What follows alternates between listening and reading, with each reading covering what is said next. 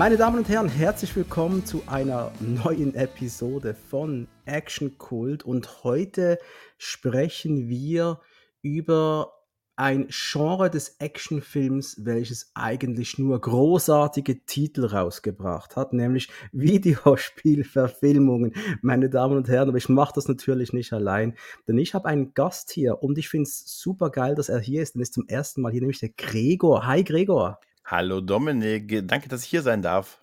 Ja, danke, dass du gekommen bist, dass du die Zeit nimmst, nebst all deinen tausend Projekten auch bei mir mal kurz reinzuschneiden. Wie geht's denn so? Ach ja, es geht ganz gut, es geht ganz gut. Immer wenn ich Actionfilme gucken kann, da freue ich mich besonders. Sehr, sehr gut. Das bist, bist du ein Actionfilm angefressener Mensch. Ja, ich bin halt auch, weißt du, geboren in den 80ern halt, ne? Also mit dem Zeug der 80er halt aufgewachsen. Mein, wie gesagt, meine 90er sind die 80er, also meine 80er sind die 90er zwar, aber logischerweise, aber halt der Stuff der 80er, klar, war da noch präsent und dann das geile Zeug, was in den 90ern kam und so und deshalb von, von Stallone bis Nick Cage und so, das war halt so, so meine auch Action-Ära. Ich habe auch mit euch Steven Seagal durchgelitten ne, über, über alle Phasen und so. Und ja, ne, da waren wir dabei. Ne? Und du auch hast noch äh, einiges, einiges zu hören. Da kommt noch viel auf dich und auf euch zu, sage ich dir. Sag ich dir. Es ist einfach, es war einfach so eine, so eine herrliche Art von, von überzeichneten Filmen, die es in diesen Ehren gegeben hat. Und die waren alle geil.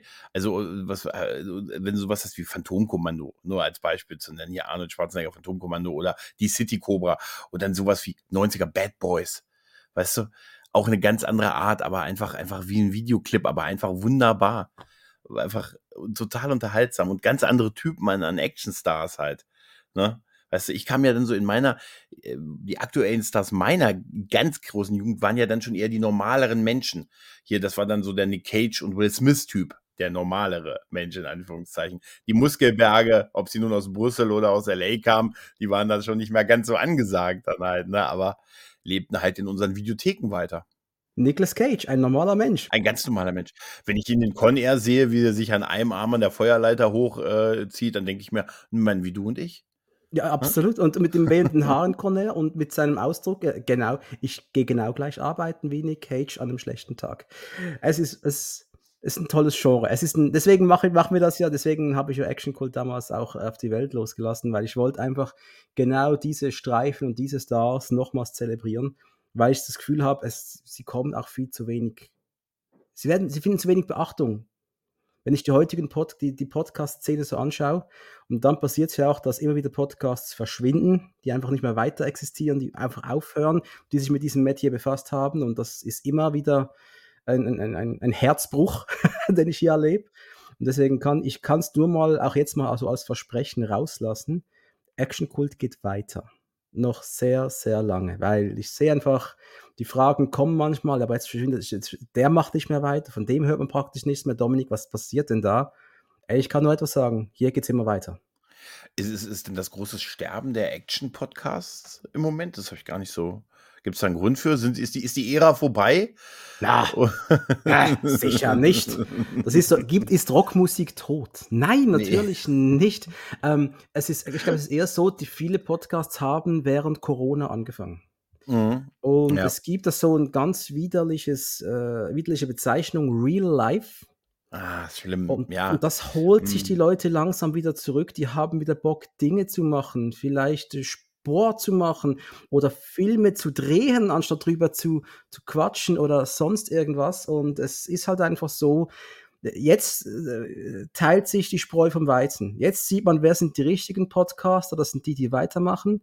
Ja, und die anderen, ja. die haben ja nur kurz war ein bisschen Beschäftigung während Corona gesucht. Das ja, ist voll provokativ natürlich. Die wurden vom, vom, echten, vom echten Leben wieder rausgesogen, nachdem wir uns zwei Jahre offiziell auch zu Hause bleiben durften. Ne? Hey, ganz ehrlich, es war, es war eine mega komische Zeit, dieses Corona, mhm. aber es ist äh, für, für uns, für unseren, es ist ja kein Berufsstand, für unseren, naja, Hobby-Berufsstand, war es doch großartig, oder? Ja, also, ja, klar, also die Abrufzahlen waren da, waren da auch deutlich stärker noch.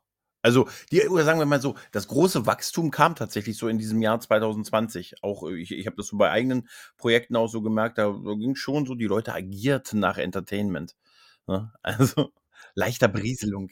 Genau, also du hast ja irgendwann äh, die ersten Phasen Homeoffice, irgendwann hast du mal alle Songs gehört, die du hören wolltest. Ein Radiosender geht sowieso schon nicht mehr. Also du magst nicht mehr Radio hören. Es stand, also ich weiß nicht, wie es bei euch in Deutschland ist, aber unsere Station der Schweiz sind ein Debakel kann man nicht anders sagen.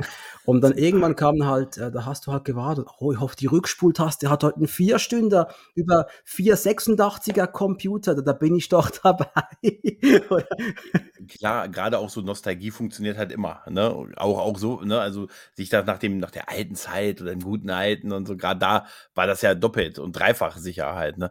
Der ganze alte Stuff war wieder angesagt weißt du? Und ist immer noch, ist immer noch. Ist es, ist es immer noch, klar. Obwohl ich finde auch im Moment, wenn ich mir so in, in die aktuelle Kinolandschaft gucke, Filme wie ähm, John Wick oder der, der Equalizer, äh, Equalizer mit äh, hier Denzel, wie ich ihn liebevoll nennen kann, Washington, das sind ja auch wieder so Ein-Mann-Armeen, die gegen absurde Mengen an Bösewichtern kämpfen das finde ich eigentlich geil, dass es das heute wieder so gibt und eigentlich ist auch nicht, also es ist schon richtig in der Mitte angekommen, oder? Also es ist ja super erfolgreich.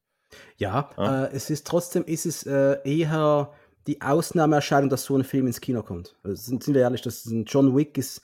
Und ich bin ehrlich, ich fand den vierten zum Einschlafen, den Echt? ich habe geschlafen. Ja. Meine Freundin okay. rechts von mir ist irgendwann weggenickt und ich so, ja, schon ein langes Teil, ja. Und irgendwie die Szenen wiederholen sich ein bisschen.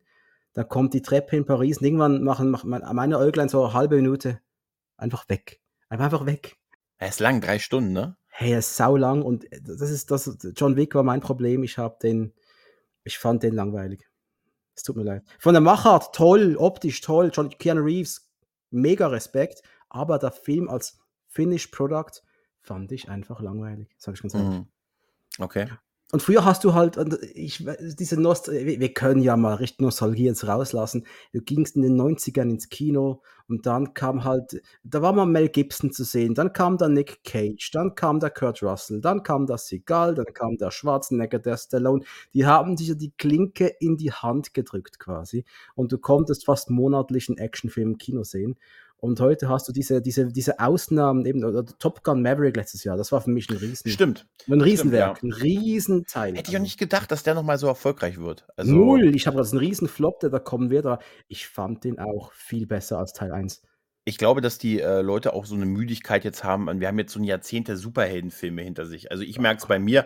Mich interessiert es im Moment überhaupt nicht mehr. Ich bin bei Marvel. Ich bin früher auch in jeden Marvel-Film gelaufen, aber ich bin gefühlt so seit Phase 4 oder ich weiß nicht, wann kam Doctor Strange. Seitdem bin ich auch irgendwie raus.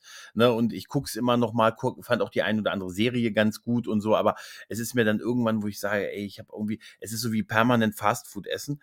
Ich möchte auch mal wieder ein Maverick, ein gutes Stück Fleisch dazwischen oder so brauche Brokkoli. Ich brauche ein, ein bisschen Brokkoli. nee, ich brauche einfach mal was Gesundes. Nee, aber ähm, ja, und ich, ich kann mir auch vorstellen, dass das da auch mit reingespielt hat, weil es auch so die Antithese so ein bisschen war zu diesem, weißt du, wenn ich den, wenn ich nur diesen Trailer von dem aktuellen Endman sehe, mit dieser Welt, in der Welt, in der Welt, in der Welt, da kriege ich schon, da ich schon überhaupt kein, dann höre ich nur, okay, ins Kino, aber du kannst auch noch drei Tage warten, dann ist er eh auf Disney Plus. Dann denke ich mir so, ja, die scheide ich auch aus. Ja, und das ist auch bei, bei mir, aber die, die, die Marvel-Filmung, ich war bis Avengers 1, bis und mit Avengers 1 war ich voll an Bord. Ich fand es geil, ich fand auch Avengers ein toller Film, habe mich super unterhalten, aber danach hat es mich nicht mehr gejuckt. Ich habe mich dann gezwungen, mir die Filme anzuschauen. Die Leute haben gesagt in meinem Umfeld, hey, die sind so geil miteinander verstrickt und das ist so gut gemacht, wie, wie dann wieder einer angeheuert wird und wird hier ein Hint gedroppt, da aufgegriffen und bla. Und ich so, nee, das ist nur Marketing, das ist nicht gut. Und äh, es hat mich völlig verloren. Ich kann ich es nicht. Aber ganz ehrlich, sie werden jetzt ja auch abgestraft irgendwie, denn die Filme Merkt funktionieren man, ne? nicht mehr gut. Ja? Die sind nicht mehr. Es ist deutlich runtergegangen, wenn man sich die. Wenn, äh, vielleicht hat sich aber auch Kino geändert in den letzten Jahren. Ne? Also auch durch besagtes Ereignis kann auch sein und so. Andererseits haben Filme auch wieder was sehr viel eingespielt, von dem man es nicht gerechnet hätte. Ne, das ist auch, also, also ich habe, ich hatte in den letzten Jahren zum Beispiel, wo ich mich gefreut hatte, war also Ghostbusters Legacy, habe ich mich, oh, äh, ja. habe ich mich äh, Afterlife Legacy, ich vergesse mal, welcher der richtige Titel ist und welcher der deutsche Af englische Af Titel ist. Afterlife. Afterlife ist, ist glaube ich, der englische, ne? Und das Legacy, wie bei Rocky, äh, McCreed, Rocky's Legacy. Das ist auch so super. Das ist auch so geil. Aber wie geil nicht mal mehr Rocky dabei ist im dritten. Es heißt aber trotzdem Rocky. Aber Rocky es ist seine Legacy. Ja, aber man muss auch sagen, Teil 1 und 2 hatten auch diesen Beititel. Und, aber auch der ist super erfolgreich gerade, Creed 3. Also der hat richtig, richtig äh, ne, äh, ein, einen Schlag gemacht an den Kinokassen. Und ähm, ich glaube, die Leute haben auch ein bisschen Bock dann eher wieder auf was so, jetzt auch mal ein bisschen was anderes mal wieder zu sehen halt. Ne? Ja, auf jeden Fall. Aber was, was wir jetzt regional haben, wir haben bei uns in Basel gibt es das Kinosterben. Das ist einfach so. Wir hatten früher eine Kinostraße, da waren na, acht Kinos etwa sind jetzt alle tot. Also das letzte geht jetzt Ende Jahr zu. Wir haben noch ein Multiplex, ein relativ neues, das Arena. Das ist top, wirklich top. Acht oder zehn Säle, wirklich von ScreenX bis zu was, keine Ahnung was. Es ist großartig, tolle Preise auch für Schweizer Verhältnis zumindest. Das heißt, du musst keine, keine Eigentumswohnung, äh, Hypothek aufnehmen, sondern du kannst nur eine kleine Einzimmerwohnung Hypothek aufnehmen dafür. Das ist auch okay. Nee, Quatsch, 1250 ist wirklich für uns Schweizer ganz okay für einen Film. Ähm, aber du merkst schon, die Zeiten ändern sich. Und ähm, ja, deswegen halten wir uns doch mit aller Kraft fest an dem, was wir früher hatten, denn früher war alles besser. Ich werde immer wieder von meinem, von meinem Podcast Buddy Patrice, mit dem ich einen Fußball-Podcast, Druck betreibe, gedisst, dass ich ja nur das Alte toll finde. Und es stimmt ja auch. Aber das ist doch nur, weil das Neue mich so oft enttäuscht. Und wenn ich doch nur sagen könnte, hey, wir hätten, wir, da, da ist dieser neue Actionstar, der holt mich voll ab, ich bin voll dabei, dann würde ich es machen, aber da ist einfach nur Scott Atkins. Ja, und Iko, Iko weiß, aber sonst ist da niemand. Ja, das ist das Problem, es gibt niemanden. Und deswegen zelebrieren wir doch, was wir früher hatten. Aber zuerst möchte ich dich zelebrieren, denn who the fuck are you eigentlich? Wer bist du? Äh, ich, äh, ja, ich bin der, bin der Gregor, bewege mich so seit einigen Jahren auch schon so ein bisschen in der Podcast-Welt und äh, auch früher Hörer. Mittlerweile mache ich einige Podcasts. Also ich mache zum Beispiel Dinge von Interesse. Das ist so meine, meine Homebase halt, wo ich halt mit unterschiedlichen wechselnden Gästen über allerlei Dinge trete. Es sind Nerd-Themen, es sind aber auch mal, wie ich mit der Bahn liegen bleibe oder meinen Tag keinen Strom habe. Ne? Das ist so ein bisschen meine, meine Spielwiese. Dinge oder sprecht, ich spreche über Headsets von Amazon. Oder Headsets von Amazon, die danach ausverkauft waren und ich tausendmal den Leuten diesen Link schicken musste zu diesem Ding, weil kein Mensch Shownotes liest. ne? Also das war, das habe ich auch gesagt, wozu packe ich das in die Shownotes, weil ich das 15 Mal verschicken muss halt. Ne? Ähm, ansonsten noch bin ich, darf ich noch bei etlichen anderen Podcasts mitmachen, unter anderem den Grauen Rat, der deutschsprachige Babylon 5 Podcast, Hotel Hyperion, da reden wir über Angel, das ist Buffy Angel, wer das noch kennt, das müsst ihr auch noch kennen. Ne?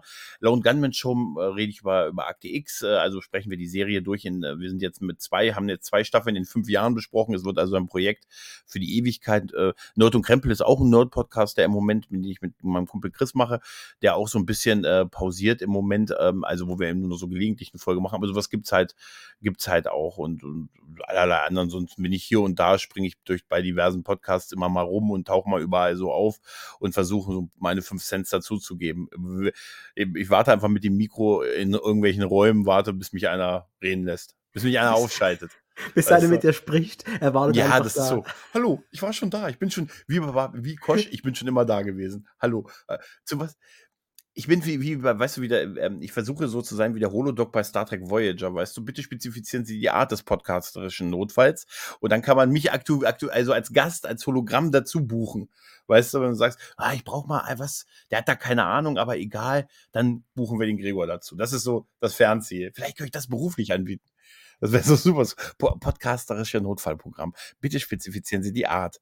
Ne? Oder kann, da, und dann sage ich mal, da kenne ich mich nie aus. Nee. M -m. So, ich würde mal gerne über Beziehungen reden oder so, weißt du, irgendwie so ganz, ganz so ein, da kenne ich mich nie aus. Ich habe dich hm. ja kennengelernt, obwohl nicht, wir überhaupt nicht zusammen geredet haben, aber äh, konnten wir gar nicht. War ja eine Track am Dienstag Track Nights, wo du zu Gast warst. Und äh, ich habe das gehört, weil ich halt, ja, Track am Dienstag ist der Podcast, der mich zum, zum Podcast hören gebracht hat.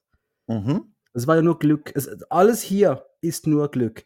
Denn es war Sommer 19 und ich habe versucht, äh, ich, ich habe eine richtig doofe Arbeit zu erledigen, irgendeine Liste updaten und irgendwelche Dokumente in den Datenbank hochladen. Das hat Stunden gedauert und ich so, hey, ich muss irgendwas hören oder mein Gehirn explodiert. Also habe ich mir was gesucht.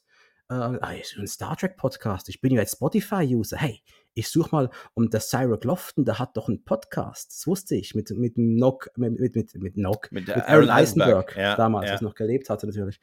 Ähm, und habe da reingehört und habe nach 30 Sekunden gemerkt, das ist nicht gut. Warum? Ne, scheiß Qualität. Ich habe fast kein Wort verstanden. Die haben einfach richtig, äh, ja, ich finde immer noch, die benutzen schlechte Mikros und ein schlechtes Aufnahmesystem, die machen vielleicht Skype-Recorder, keine Ahnung. Ja, ja, Hab es wirkt so, ja. Ist wirklich schlecht. Also habe ich da eigentlich schon, schon aufgegeben. Ein paar Monate später musste ich irgendwo äh, in meinem Ort auf meine Freundin warten. Die musste irgendwas machen. Die Arzttermin, keine Ahnung. Ich musste eine halbe Stunde überbrücken und habe es nochmals versucht. Spotify, Podcasts und kam auf Track am Dienstag. Mhm. Und seit dann bin ich da dabei. Da habe ich gemerkt, okay, was die Jungs da machen. Also, Star Trek ist super geil, aber Mhm. das irgendwie, das, das könnte ich, also vom Reden her, ich denke, es wird mir auch liegen, aber ich Mhm. brauche ein- ich brauche was ganz anderes. Und dann habe ich meinen einen guten Freund von mir, Patrice, genommen und Mhm. gesagt, hey, ich suche eigentlich einen FC Basel Podcast, den gibt es aber nicht. Wollen wir ihn machen? Und seine Antwort war nur sehr, so ein paar, paar Minuten später, ich habe gerade ein Mikro bestellt.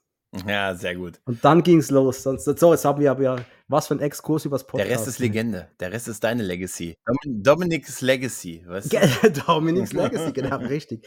Und jetzt reden wir über Van Damme's Legacy. Denn ähm, wir sprechen heute über einen Film vom Belgier, von Jean-Claude Van Damme. Wir reden über Street Fighter. Diese Videospielverfilmung, eine dieser großartigen Videospiele, die sind ja alle gut. Es gibt ja keine schlechten Videospielfilme, oder doch? Nein, ach, da Gerüchte. Das ist alles nur böse, böse Gerüchte, die das behaupten. Also ich sag dir, dieser Film ist ja für mich die entscheidende Schlacht an der ganzen Geschichte gewesen. Weißt du? Ne? Es ist, ich fand es übrigens total schön, als wir beide uns das äh, connected hatten und darüber geredet haben, was für einen Film wir besprechen, dachte ich mir, habe ich echt lange überlegt, ob ich dir Street Fighter vorschlage, weil ich dachte, vielleicht jagst du mich aus dem Chat, weil du sagst, oh nee, komm, Videospielverfilmung, komm ja on und so. Und es gibt so viel große Actionfilme und so und dann das und wie geil du sofort gesagt hast, machen wir, machen wir. Street Fighter, die entscheidende Schlacht 1994 mit dem Muskel aus Brüssel in der Hauptrolle. Hast, hast du den im Kino gesehen? Oder? Nein. Nein, habe ich nicht im Kino. Hast du, äh, nee, du, du bist ja jünger, du hast ihn, du kannst ihn auch nicht. Ich ich bin hab den Film- 83er, nee, keine Chance. Nee, ich, hab, ich bin ein bisschen älter. Ich hätte ihn, ich wäre so 13, 14 gewesen, als der, nee, fünf, na, 14 wäre ich gewesen, als der, bei uns ist der Anfang 95 in die Kinos gegangen. Ich habe den äh, danach im Heimkino gesehen, quasi also aus der Videothek ausgeliehen. Und zwar, wenn ich, weiß ich noch, weil ich auch, wir damals halt auch diese Spiele gespielt haben, ne? Also, obwohl ich eher so der Tekken und Mortal Kombat Typ gewesen bin, so mit PlayStation 1 und so, damals haben wir sie aber noch nicht PlayStation 1 genannt, weil man wusste ja nicht, ne? Und, und dann war irgendwann auch Street Fighter natürlich dabei, weil aber, wie gesagt, mehr Tekken und mehr Mortal Kombat.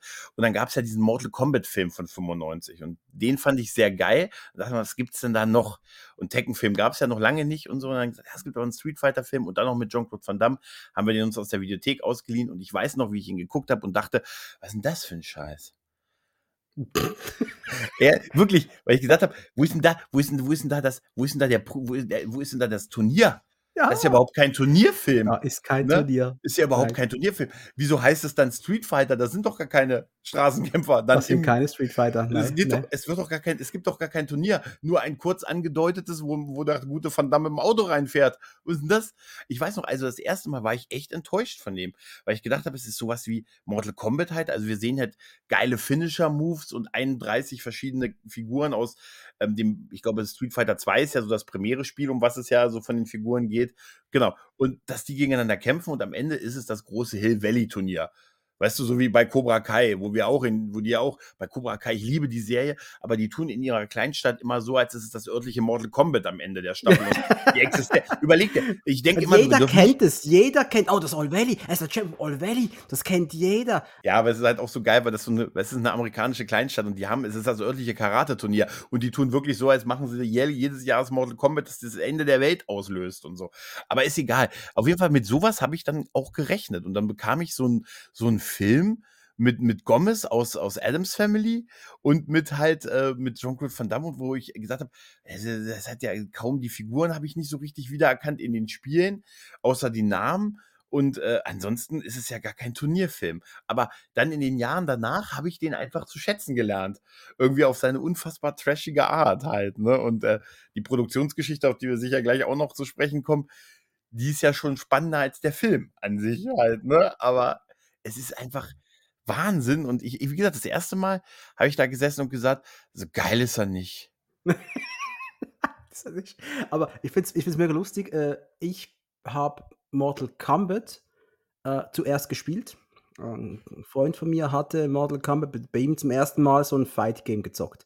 Auf dem, auf dem schönen alten SNES. Mm, ja, ja. Ach, ich liebe den SNES. Und ähm, ich habe auch gerade vor ein paar Tagen den SNES Mini endlich mal ausgepackt für die heutige Besprechung, um mal wieder Street Fighter 2 Turbo zu zocken. Ich wusste nicht mehr, welche Street Fighter ich hatte. Ich wusste nur noch, ich, hab, ich konnte sicher DJ anwählen, das weiß ich noch. Das ist mein Lieblingsfighter und der hat in diesem Spiel dann gefehlt. Ähm, äh, aber Mortal Kombat kam zuerst. Den Film habe ich im Kino gesehen und fand den, na, ich war, wie alt war ich denn? 13? 12? 13? fand den mega geil. Ist ja klar. Das ist ein Turnierfilm halt, ne? Das ist ein Turnierfilm. Mit und Christopher dann, Lambert mit langen Haaren. Christopher also, Lambert, genau. Lambert. Und, und, und dann kam irgendwann die, diese Videokassette. Ich habe die nie besessen, ich habe die ausgeliehen in der örtlichen Bibliothek damals. Weil auch aber irgendwie nie so wirklich Bock gehabt, den zu schauen. Ich habe irgendwie, ich habe einfach gewusst, der ist Grütze. Ich habe das gespürt, das hat mir gezuckt überall. Hab den Player geschoben damals und äh, ich habe diese, wie, wie, du sagst, diese Street Fighter, also dieser Street Fighter kam nicht, ein Turnier kam nicht. Und ähm, ich fand auch, ja, der Rest, dazu kommen wir noch. aber, und ich habe den seit damals nicht gesehen, bis vor einigen Tagen. Echt? Ja. Also hast du ihn jetzt zum ersten Mal gesehen? Mit dem zweiten Mal jetzt, zum dritten Mal. Also okay, also seit fünf, okay, okay. Also ich habe den seit den 90er Jahren okay. nicht gesehen. Okay. Und hast wie Wein. Ja, genau, wird immer besser. Und als du mich gefragt hast, habe ich zum ersten gerade mal gedacht, oh fuck, Street Fighter. Ich habe da so zum einen fast gar keine Erinnerungen dran. Und dann auch nur so ein Ziehen im rechten Hoden, weißt du das? Mhm. das ist nicht gut. Nicht. und haben mir den dann angetan. Es war dann mitten in der Nacht, oder? Habe ich mir dann angeschaut und ich hatte meine Freude gehabt dran. Das kann ich schon mal sagen. Ich habe meine Freude gehabt, aber wohl nicht aus den Gründen, aus dem die Filmemacher gehofft haben.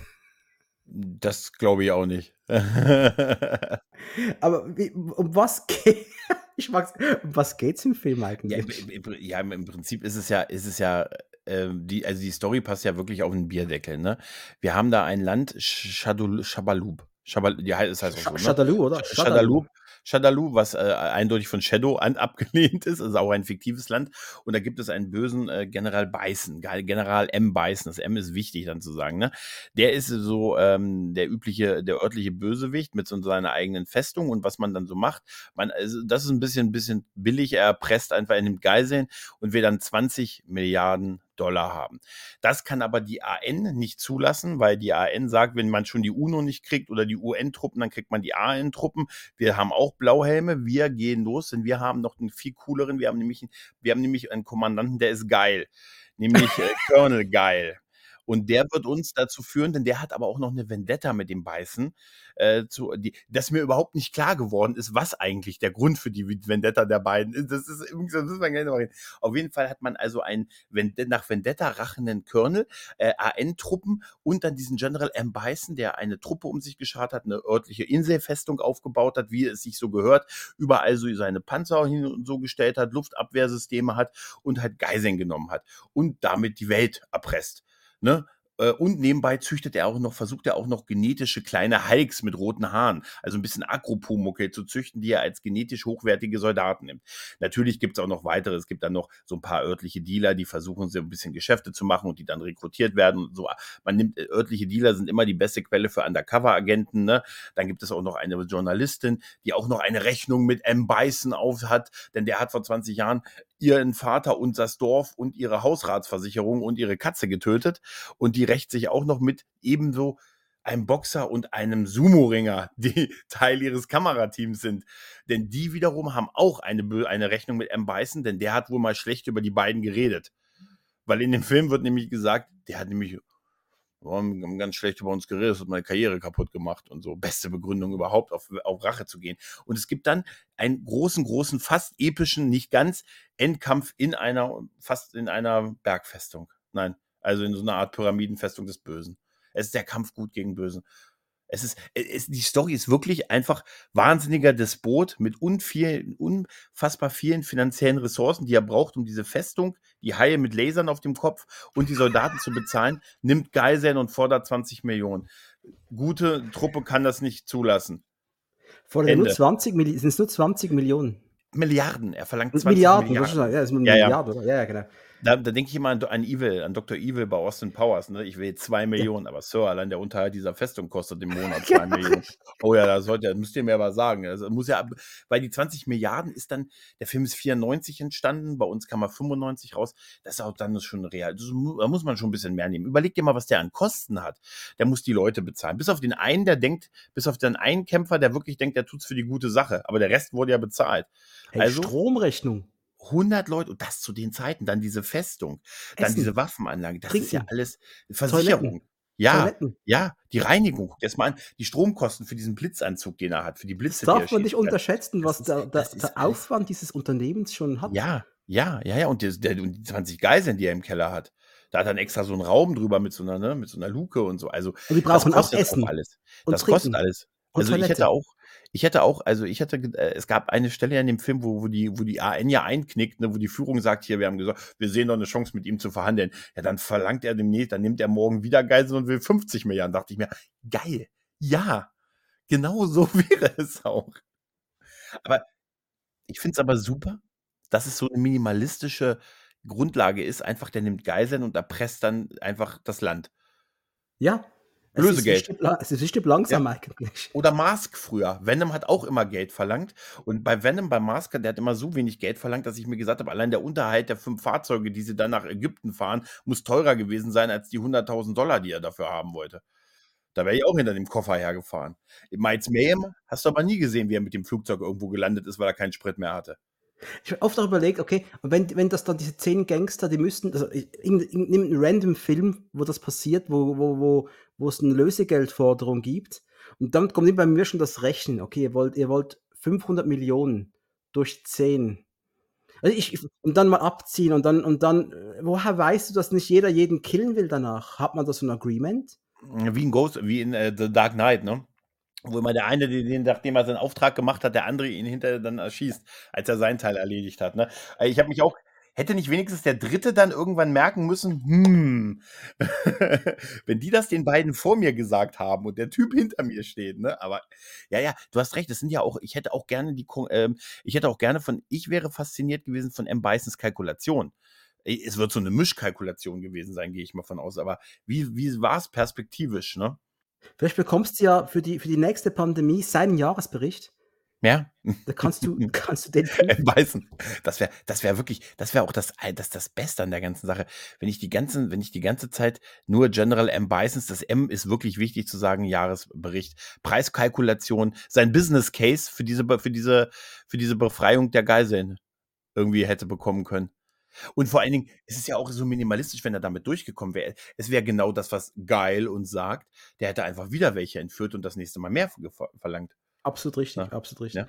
Und ähm, get, also gedreht wurde dieses wunderbare Werk von Steven E. de Souza, ein Name, Mhm. den wir sehr wohl äh, eigentlich kennen, also zumindest die, die mal einen Vorspann und Abspann gelesen haben. Der hat nämlich Drehbücher geschrieben. Wie verrückt. Ein, der ist ein Genie gewesen. Hat, oder ist, ist ein Genie. 48 Stunden, der hat Phantomkommando geschrieben. Ne? Jumping Jack Flash, Running Man, Stirb langsam 1 und 2, Hudson Hawk, Beverly Hills Cop 3 und der unterschätzte, aber von mir sehr hochgeschätzte Judge Dredd beispielsweise. Den hat er auch geschrieben. Aber man merkt, dass Street Fighter so ein Knick bei ihm gewesen ist. Halt. Und Street Fighter war der erste von zwei Filmen, den er, wo er Regie geführt hat. Er hat dann noch den Film vom Teufel besessen aus dem Jahr 2000 gedreht. Das war ein Fernsehfilm. Aber das hier war dann einziges Mal, wo er einen Kinofilm gedreht hat als Regisseur und wenn man sich so hört, wie die Produktion abgelaufen ist, die so zwischen Thailand und Australien hin und her gezogen ist, was man wohl auch teilweise an dem Gesundheitszustand der Schauspieler sehen soll, wie das, in welchem Land sie besseres Essen und das Essen besser vertragen haben. Ähm, also er beschreibt es eine der, als eine der krassesten Erfahrungen seines Lebens, diese Dreharbeiten. Und dann hast du einen Jean-Claude Van Damme dabei, der damals der ganz heiße Scheiß war. Der war Peak. Das war seine Peakzeit. Timecop vor Sudden Death noch so, aber das war so ähm, sein, sein Höhepunkt, diese Zeit. Auch der Höhepunkt seiner Kokain-Situation. Richtig. Der hat ja pro Woche 10 10.000 äh, Dollar an Kokain durchgelassen. Was pro Woche, oder? Da hat ja, da hat das sich Zeug ja reingeschaufelt fast schon. Ja, nicht, also, dass das, äh, man, man, man, also man munkelt, dass er auch bei den Dreharbeiten morgens aber versucht hat, noch Schlaf nachzuholen. Also es waren dann anstrengende Nächte. Hatten die aber eh, weil der Großteil, also die eine Hälfte des Films wurde ja in Thailand gedreht und da soll ja die überwiegend männliche Teil der Besetzung, junge männliche Leute, die Geld bekommen, in Thailand sollen die Nächte sehr viel unterwegs gewesen sein und morgens äh, also man brauchte wohl relativ viel Schminke, um die wieder halbwegs in Farbe zu kriegen und so halt. Ne? Ich kann es mir nicht vorstellen. Ich habe was gelesen von Massagesalons und so, aber eine nette, gute Massage nach so einem harten Drehtag ist doch auch genau richtig. Und wie auch das, wie auch der Film, gab es vielleicht da auch ein Happy End. Ich glaube, da gab es mehrere Happy Ends, denn ja, äh, man, man munkelt ja auch, oder es ist es, weiß man es wirklich, wurde es hier zugegeben, dass der, das wollte ich gerade Jean-Luc sagen, der Jean-Luc, nee, der Jean-Claude. Ich darf das auch nicht. Ich habe mir aufgeschrieben, schreib, sag nicht Jean-Luc. Das ist zum ersten Mal passiert, dass der Jean-Luc Picard, nein, der, der, der Jean-Claude Van Damme, der hatte da in, in der Schweiz zu sagen, ein Schleipf mhm. mit Kylie Minogue, seiner Co-Hauptdarstellerin äh, oder also Nebendarstellerin quasi. Sagt er? Sagt er, sagt, aber sie, verneint sie es denn? Nee, sie äußert sich dazu nicht. Also, sie verneint es nicht, sie sagt dazu nichts. Also, ich ja, ich würde auch es eher so als interpretieren, dass da wirklich was so ein bisschen Sinn ging. Aber man kann sagen, sie war ja zu der Zeit schon also, in Australien sie sie ist halt 'ne australische Schauspielerin, war schon zu der Zeit als australische Schauspielerin schon aktiv. Und da sie einen Teil da gedreht haben, hat man auch lokale Darsteller gesucht und sie war auch einfach eine gute Wahl dafür. Also sie war eine, junge, hübsche Frau ähm, und äh, auch schon bekannt in dem Land halt, wo sie gedreht haben und so und auch schon so auf dem Weg. Sie ist ja gut, Kylie Minogue ist ja mehr als Musikerin bekannt. Also gerade ganz ehrlich, die frühen 2000er Jahre gehörten ja musikalisch im Pop-Bereich ihr. Na, na, na. Na, na, na, na, na, na. na wirklich, aber das werde ich auch nie vergessen. Und dieser Tanz und so. Also muss man schon sagen, also sie, sie ist ja wirklich mehr eine Musikerin in ihrer Karriere als eine Schauspielerin. Aber sie soll bei der Filmcrew sehr beliebt gewesen sein, weil sie immer was ausgesetzt, immer viel ausgegeben. die, die hat immer was dann, spendiert, ja, die hat Spendierhosen, ja. ganz dicken Spendierhosen angehabt. Die hat es bei Van Damme abgezogen, aber hey, für die Crew hat sie sie angezogen, hat da immer Catering gebracht und sonst was für Geschenke irgendwie. Ähm, spannend. Ich muss aber auch sagen, ich fand sie im Film absolut furchtbar. Absolut. Ja, ich, äh, sie macht ja auch nicht viel. Also muss man wirklich sagen, sie ist ja, sie ist ja eigentlich nur dazu da, den, den guten Geil, hier, dieser Name ist einfach so super, einfach äh, ein bisschen anzuschwach, äh, anzuschmachten, so ein bisschen seine Befehle auszuführen, mit ihm zusammen mal was zu stürmen am Ende und so, aber äh, sie ist halt sehr unterbeschäftigt in dem Film. Aber sie wirkt ja. auch völlig überfordert, wenn sie mal eine Waffe in der Hand hat. Sie wirkt in, in mhm. Kampfszenen, mhm. sie wirkt einfach völlig überfordert. Und nochmals, ich verstehe, das ist eine Darstellerin äh, von so Daily Soaps. Die hat bei Nachbarn damals mitgespielt. Kennst das du das war's, noch? Nachbarn, ja, ja, Nachbarn, ja, ja. Das kam ja auch auf Sat 1 damals. Das war eine, eine dieser meiner Früherfahrungen mit Fernsehen, als wir endlich Kabel hatten, so 1990 rum, da lief Nachbarn. Und ich habe doch keine Ahnung, ob das australisch ist, aber da war halt diese Kylie Minogue dabei. Ja, Minogue. und so hat man es gelesen, da hat man die später wieder gesehen in diesem Film und ich so, hä? Das ist doch die? Komisch. Und dann, als die äh, musikalisch dann nochmal richtig steil geht, das hat wohl, habe ich nicht, damit hätte ich nicht kommen sehen. Das waren ja auch noch ein paar Jahre, wo es so richtig dann, dann durchgebrochen ist. Also, der, also die, die großen, großen Namen in dem Film sind halt Jean-Claude Van Damme und Raue Julia. Ne? Ruja, Ruja. Der, und der ja die tragische Geschichte in diesem Film halt ist. Weil, Ganz ähm, furchtbar, ja. Äh, für mich muss ich sagen, ist er halt immer Adam Gomez aus den, aus den beiden Adams Family Filmen von Barry Sonfeld aus den frühen 90ern. Aber der hat noch sehr viel anderes gemacht und äh, ist halt als, als, der war halt so ein richtiger Schauspieler. Halt so ein, so ein, so ein echt gestandener Schauspieler, der das wirklich konnte und auch so, so, ein Star halt auch gewesen ist. Der ist kurz nach den Dreharbeiten dann an Krebs verstorben. Magenkrebs oder so, ja. ja. Ja, der war auch sehr gezeichnet während den Dreharbeiten schon und hat das nur gemacht, weil er sein, seine Kinder Street Fighter-Fans auch so gewesen sind und er wollte den quasi so nochmal so, so, so ein Geschenk machen, halt, dass er da den Bösewicht spielt und dann wollte er richtig halt aufspielen und hier Hitler, Mussolini, die Großen halt, ne? So ein bisschen inspiriert von, ne, von denen halt. Die Top-Shots der Szene hat er genommen. Ja, der muss so, der, du orientierst dich ja jetzt nicht an den kleinen Imperatoren und so, weißt du, irgendwie. Also du gehst ja da nicht zu dem, weiß ich nicht, zu dem, gehst ja nicht wirklich beim örtlichen Warlord nachfragen, sondern du nimmst dann schon die Großen und das, aber die hatten wirklich, ähm, das Problem, dass er schon dann äh, von der Chemo sehr abgemagert gewesen ist. Er musste erstmal ein bisschen aufgepäppelt werden. Deshalb mussten häufig so Stand-ins genommen werden und von der Ferne aufgenommen werden. Und er wollte aber auch die Stunts, soweit es geht, selber machen.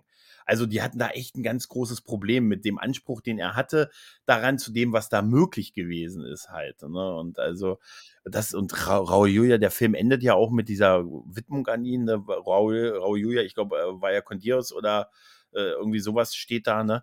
Äh, und bei der Kinoauswertung, es gibt ja dann in dem Abspann noch die Szene, wo, wo seine Hand sich erhebt aus den, ähm, aus den Trümmern der Festung halt, ne? Und die war in der Kino-Version damals nicht dabei. Also aus Respekt ihm gegenüber. Erst in den Heimkino-Auswertungen hat man dieses, seine Hand kommt raus, beißen kommt zurück, hat man dann wieder reingefügt. Aber Raul Julia, das ist, ähm, der hat den Kinostart halt auch nicht mehr erlebt. Der ist Ende Schade, 94 oder? gestorben, ja, ja. ja so und er spielt hier, er spielt hier wirklich auf. Ne? Also abgesehen davon, klar, Adams Family und, und auch ein paar andere Sachen. Also es war halt einer, der war ein richtiger Schauspieler. Jetzt nichts gegen, sag's nicht Jean-Claude. Aber, Nö, aber auch ja. generell diese ganze, diese Tragik und auch diese Schönheit dahinter, wie er, wie er die Rolle genommen hat, dass er seinen Kindern noch, und er gab sein, ich habe auch irgendwo noch nachgelesen, er wollte, sein Ziel war auch, dass er das noch erlebt, dass er mit seinen Kindern auf der Couch diesen Film schauen kann. Schau mal, das habe ich gemacht für euch. Und äh, das hat was ganz, ganz, ach, so was tief Trauriges irgendwie, was mich auch irgendwie bewegt. Und er war, das kann man auch sagen, er war der beste Darsteller vor Ort. Ja, also absolut. Der, hat alle anderen gefressen, zweimal. Absolut. Also das war, er ist auch, er spielt so sehr auf und überzeichnet diese Rolle, aber du kannst einfach einen General beißen. Der Mann, der, wenn er versucht, mit einer, mit einer Frau äh, Liebe zu machen, hat einen zweiten Anzug. Also er hat, ne, er hat, er hat, er hat dann, äh, natürlich, äh, aber er hat, er hat, aber er hat meinen Traum, nämlich so eine Abschlepphöhle. Weißt du, nämlich genau dieses Schlafzimmer, wo du auf den Knopf drückst, das Licht wird rot und Musik geht an und das Feuer geht an und dann zieht er sich den, den etwas, äh, den etwas, ähm, weiß ich nicht, ein bisschen fluffigeren Kampfanzug an. Das ist so geil, wenn er sich umzieht, geil, geil, das wird hart heute, äh, wo er sich umzieht und dann diese andere Mütze aufsetzt, weißt du, so, das ist so wie der Anzug für zu Hause. Weißt du, wenn du zu Hause einen bequemeren Anzug hast halt, ne? So wie die nackte Kanone und so. Und nee, und das, das ist einfach, die Rolle kannst du wahrscheinlich, also die, da kannst du nur auf die Kacke hauen. Und das macht er halt, ne? Das ist so, der ist so ein filmisches, der ist so ein Highlight, was die Schauspielerei angeht, wie du wirst mich jetzt schlagen für den Vergleich, aber wie Frank Langella bei Masters of the Universe, der einfach zehn Oktaven besser ist als alle anderen in dem Film. Und dann sagt er, bin ich Skeletor halt, ne? Und so, ja. Aber es ist, es ist immer geil, wenn du so einen riesen Darsteller in so einen Film packst und du lässt ihn einfach auch machen und der hat auch Bock drauf. Der macht es nicht, nicht, nicht nur für einen Paycheck, nee, der gibt da gerade sein Leben, wirklich mal völlig überrissen gesagt. Ich, ich stelle jetzt mal so eine Vermutung an, der hätte vielleicht noch länger gelebt, hätte den Film nicht gemacht. Weil, was, du, was so ein Dreh dir wohl, was, was für ein Schauspieler, was sie abverlangt und alles, und auch die Körperlichkeit, da muss ja auch körperlich irgendwie präsent sein und alles. Also, nochmals, ich sage einfach irgendwas, was nicht stimmen muss, aber ich, in meinem Kopfkanon hätte der vielleicht noch länger gemacht, wenn er dieses Teil nicht gemacht hätte. Ich, ich habe äh, hab drüber nachgedacht, weil sie in, dem, in einem Audiokommentar halt auch gesagt haben, dass es dieses Essen gegeben hat, wo die halt die, den Beginn der Produktion gefeiert haben und dann sich total alle erschrocken haben, wie Raul Julia ausgesehen hat. Ganz abgemagert, die haben gesagt, der sah aus wie ein 20 Jahre älterer Typ und, und das war vor den Dreharbeiten. Er musste dann erst aufgepäppelt werden und die mussten den teilweise auch so stützen. Dann, und dann dachte ich mir, und dann muss der nach Thailand für Wochen und dann nach Australien für Wochen. Und dann muss er diese Sachen hier irgendwie, hier ist John Claude, John Claude, Raue, Raue, John Claude, hier ist eure Brücke, Macht. Ne? Also. Weißt du? also, also es hat, ja. die Tragik hinter seinem, hinter dieser ganzen Rolle, die ist da, die ist gegeben und alleine, das kann man schon mal vorwegnehmen für Raul Julia. Äh, wer mal einen Schauspieler sehen will, der äh, in völlig überzieht, der völlig drüber geht, fast schon Nicolas Cage-mäßig, aber in, also richtig, richtig auf einem guten Level. Dieser Film hat eigentlich Raul Julia nicht verdient. Das kann ja, man schon sagen. Ja, ja. Das, der hat es nicht verdient und ich habe auch gedacht, äh, ich habe auch überlegt, ob das so für mich auch, also wenn man so, wenn man dann so geht, ist das der letzte Film, weißt du, wenn dann doch lieber nach The Crow gehen oder so, weißt du? Also, nein, weißt du, was ich meine? Das ist, weil dann, äh, so, so blöd der Vergleich ist, aber dann, wenn man mit so einer, also Heath Ledger, Dark Knight, das ist perfekt, so, so, so dunkel, so makaber das natürlich auch ist und es natürlich viel besser wäre, wenn er noch leben würde und so, aber äh, dann ist Street Fighter Film John Van Ant, Ant, der Schauspieler Anthony Quinn kennst du noch, oder? Ja, ja, klar, natürlich. Weißt du noch, was, was sein letzter Film gewesen ist? War der, war der bei Herkules der Vater? War er Zeus in äh, War ein Stallone-Film. Okay. Avenging Angelo war sein letzter. Den habe ich nie gesehen, glaube ich. siehst du. Also von wegen letzte Filme, Raul Julia hat zumindest im Kino nochmals richtig sein Gesicht zeigen können. Der, hat ja, der Film hat ja, hat ja gute, hat ja gute Zahlen gemacht. Ja, der war erfolgreich. Das denkt man immer nicht, ne? Ja, also ganz ehrlich, schon allein vom Branding her müsste er in den 90er Jahren erfolgreich gewesen sein. Das war, da habe ich schon gedacht, der muss gut Asche gemacht haben. Wo habe ich es jetzt aufgeschrieben? Waren es etwa 100 Millionen hat er gemacht irgendwie, oder? Ja. Der hat 34 Millionen gekostet, von denen ähm, ein Großteil aber Capcom übernommen hat. Also die haben so dem, weil die hatten das Interesse, dass da ein Film gemacht wird für den amerikanischen Markt halt, ne, um die Marke halt weiter voranzutreiben.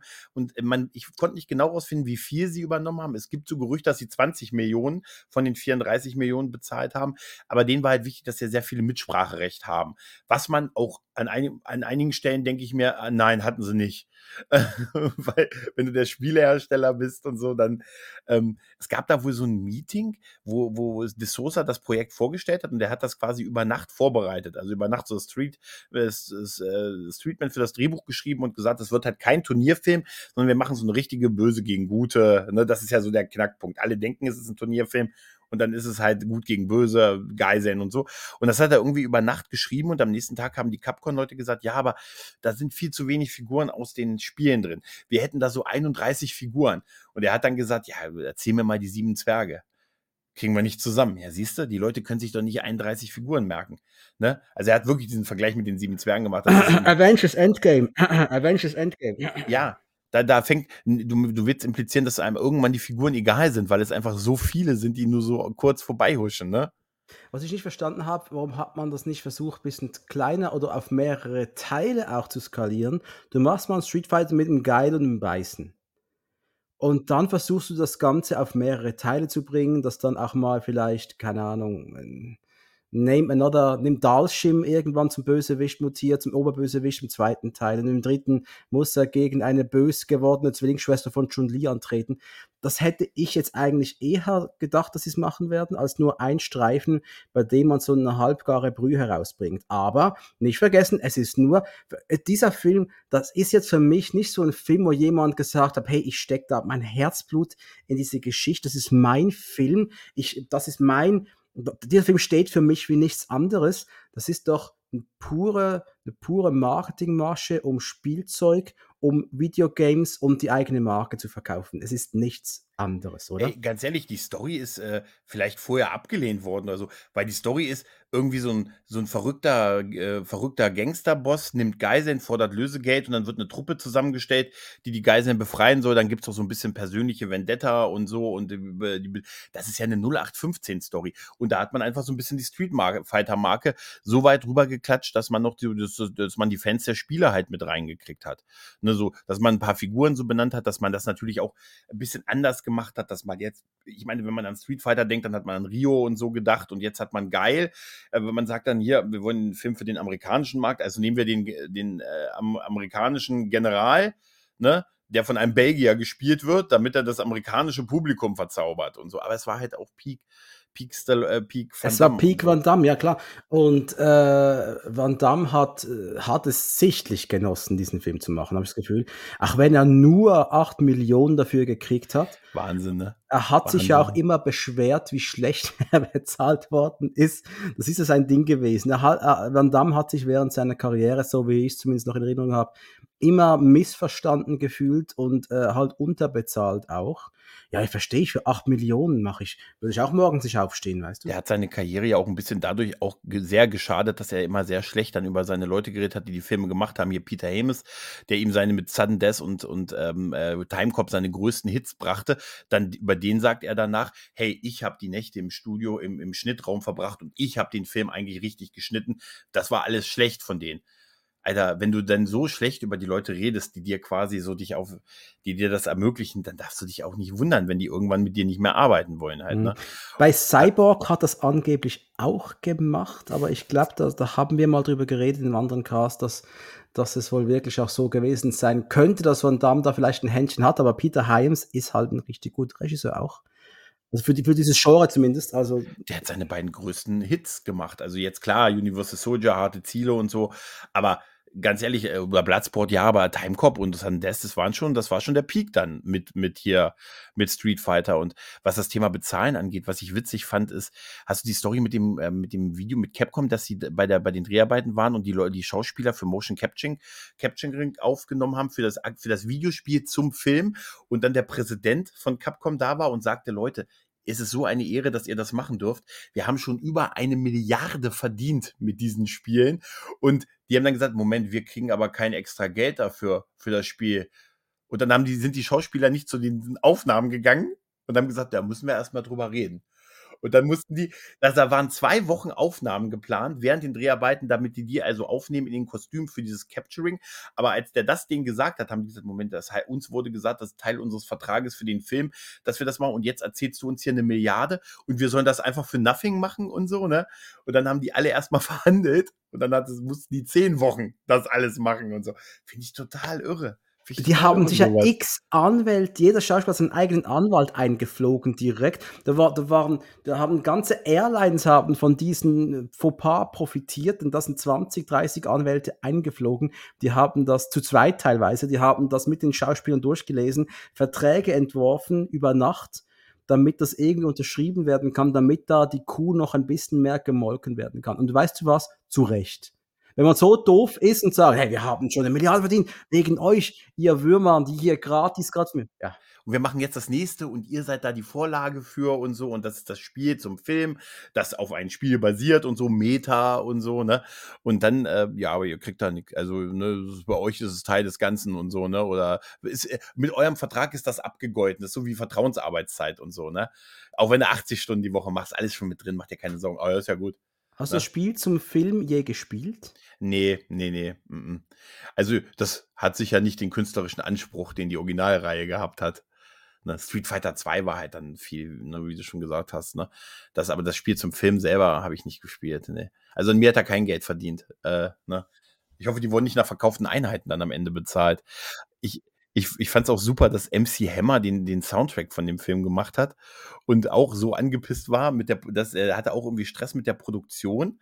Da ging es auch um irgendwie Bezahlung und so. Und dann ist er bei der Premiere des Films ist kein Star gewesen, auch kein Jean-Claude Van Damme und so. Ne?